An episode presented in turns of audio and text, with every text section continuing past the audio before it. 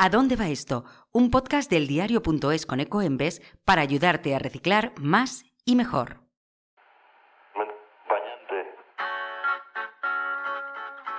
Es domingo. Por fin puedes relajarte y abres esa lata de cerveza que llevas toda la semana guardando.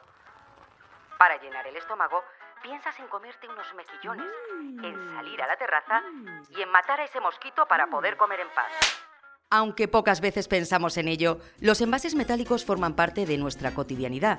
En la cocina, en el baño o en el garaje, los envases metálicos están presentes en casi todas las habitaciones de nuestra casa. Del mismo modo, a la hora de reciclarlos, debemos tener en cuenta que no todos van al contenedor amarillo.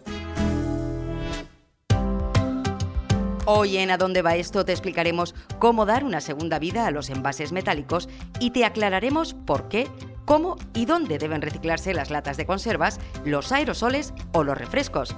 Comenzamos, como siempre, con los datos.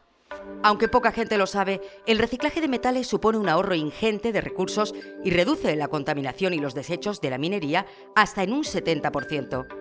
También el aluminio reciclado contamina un 95% menos que el virgen y una lata de refresco reciclada supone un ahorro equivalente a tres horas con la televisión encendida. A esto se une la ventaja de que la mayoría de materiales metálicos pueden reciclarse muchas veces. Eso sí, para ello hay que depositarlos en el lugar correcto.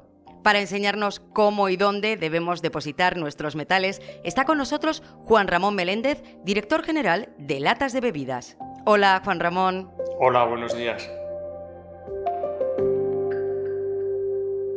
Lo primero que quería preguntarte es si todos los metales son reciclables. Sí, los metales son reciclables. Los metales tienen una característica común, que son materiales estables, lo que significa que se pueden reciclar indefinidamente sin que pierdan ninguna de sus cualidades. Realmente al reciclarlos lo que le haces es fundirlos para cambiarles la forma, pero lo que es la estructura química se mantiene intacta y por lo tanto pues se mantienen todas sus características. ¿Y cuáles son los envases metálicos que debemos llevar a un punto limpio? Es decir, que no van al contenedor amarillo. En general, todos los envases eh, metálicos se pueden llevar al contenedor amarillo, donde serán debidamente tratados.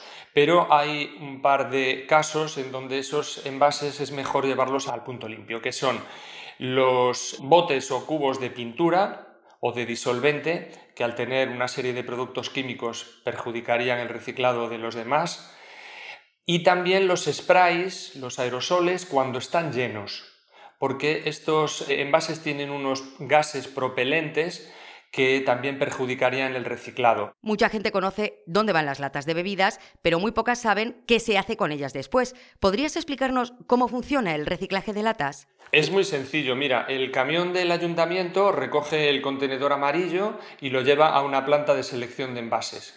En esa planta, aprovechando una serie de características de los envases, se separan unos de otros. Al final, lo que vas a tener es una bala, una paca de envases de acero y otra paca de envases de aluminio.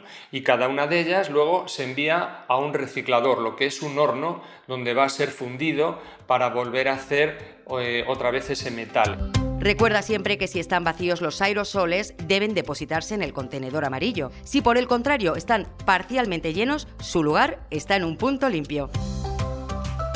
Si quieres saber más sobre cómo y por qué reciclar, escúchanos en todas las plataformas y lee nuestro blog Reciclando a Diario en eldiario.es. Yo soy Tatiana López y esto que has escuchado es ¿A dónde va esto?